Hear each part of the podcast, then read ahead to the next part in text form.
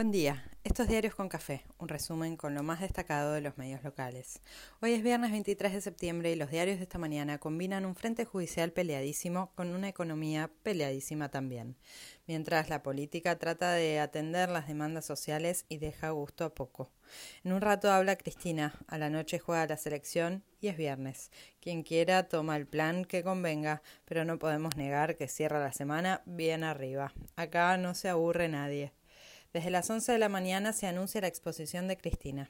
Ejerceré mi propia defensa, adelantó anoche en sus redes y le mete más expectativa a la expectativa general.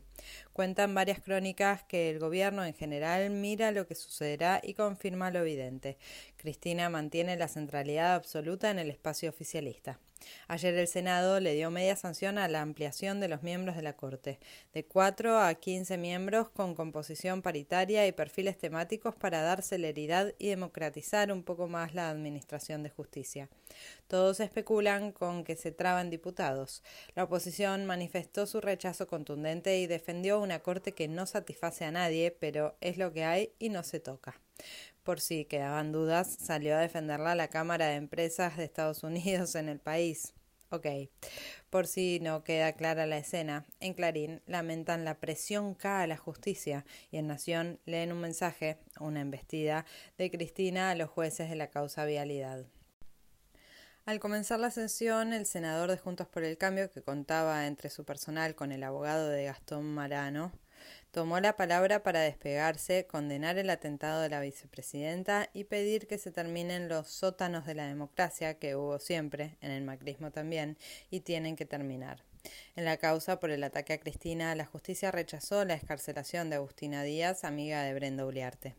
Confirmó lo que se sabe y no aparece mucha más información hace unos días.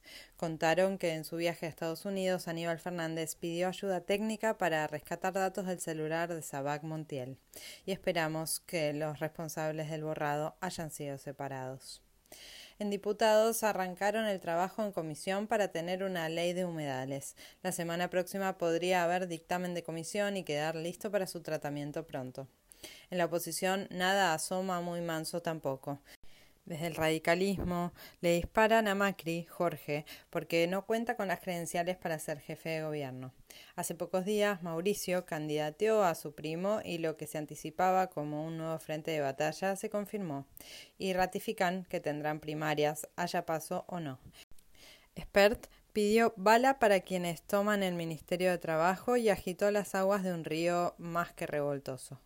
Por su parte, Massa se reunió con la UIA para explorar vías que sostengan la reactivación económica. Cuentan que se negocian dólares para importar a cambio de mantener ritmo de producción. ¿Y los precios? El gobierno celebró con un grupo de 60 marcas importantes de ropa que se congelan los precios hasta el 11 de diciembre. Después de figurar en el tope de los aumentos en las últimas mediciones de inflación, 116% de su anual, era hora de sentarse a discutir. Quien regale ropa en Navidad, que se agende a hacerlo unas semanas antes. Hoy sube la tarifa del subte y pasa a costar 42 pesos. Cuentan que las consultoras ya miden la inflación de septiembre en 7% y la tortura no afloja. El dato de la distribución del ingreso dio un poco de alivio porque en comparación del año pasado, el dato muestra que la distancia entre los más ricos y los más pobres se acortó apenas. Se terminó de pagar la nueva cuota al Fondo Monetario mientras esperamos el desembolso que está al caer. Se registró récord de compras de dólares del Banco Central para un mes. Alcanzó los 3.100 millones. Las cotizaciones financieras siguieron para arriba y varios calculan cómo sigue. Todos miden el impacto del dólar soja y qué pasa con el dólar Qatar o turista secas. La pulseada es palmo a palmo y acá nadie afloja nada. Desde China habilitan el acceso de Argentina a los BRICS y el gobierno confía en sumar fuentes de recursos y maniobra política. Desde Catamarca, el gobernador Jalil pide no asfixiar con impuestos a la producción de litio y la derrota cultural es un hecho. Desde Alemania, Berkovich trae ejemplos de un pragmatismo absoluto frente a la escasez energética y promueve elecciones para la dirigencia local mientras en España se discute un nuevo impuesto a las grandes fortunas. Clarín destaca información de un hackeo en las Fuerzas Armadas de Chile, donde lamentan que el presidente argentino guste de ideas de izquierda en la dirigencia regional. Y sí. En el BID, Claver Cardone la tiene bien difícil porque lo acusan de violar las normas éticas de la institución por tener una relación con una empleada, no por dar créditos impagables a países con problemas. Murieron tres operarios por una explosión en una refinería en Plaza Wincul.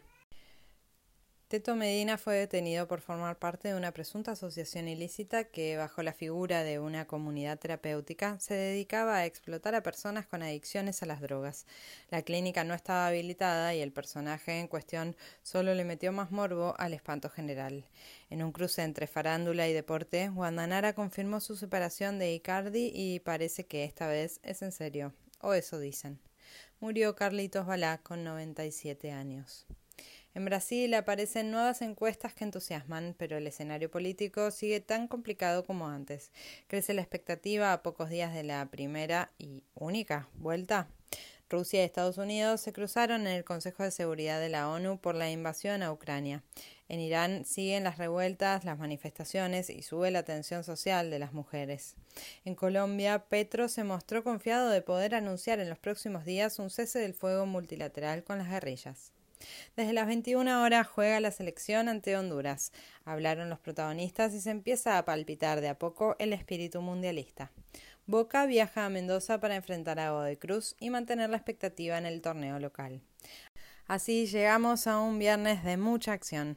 Aún con polen y alergias varias, estamos en primavera. Que se aproveche.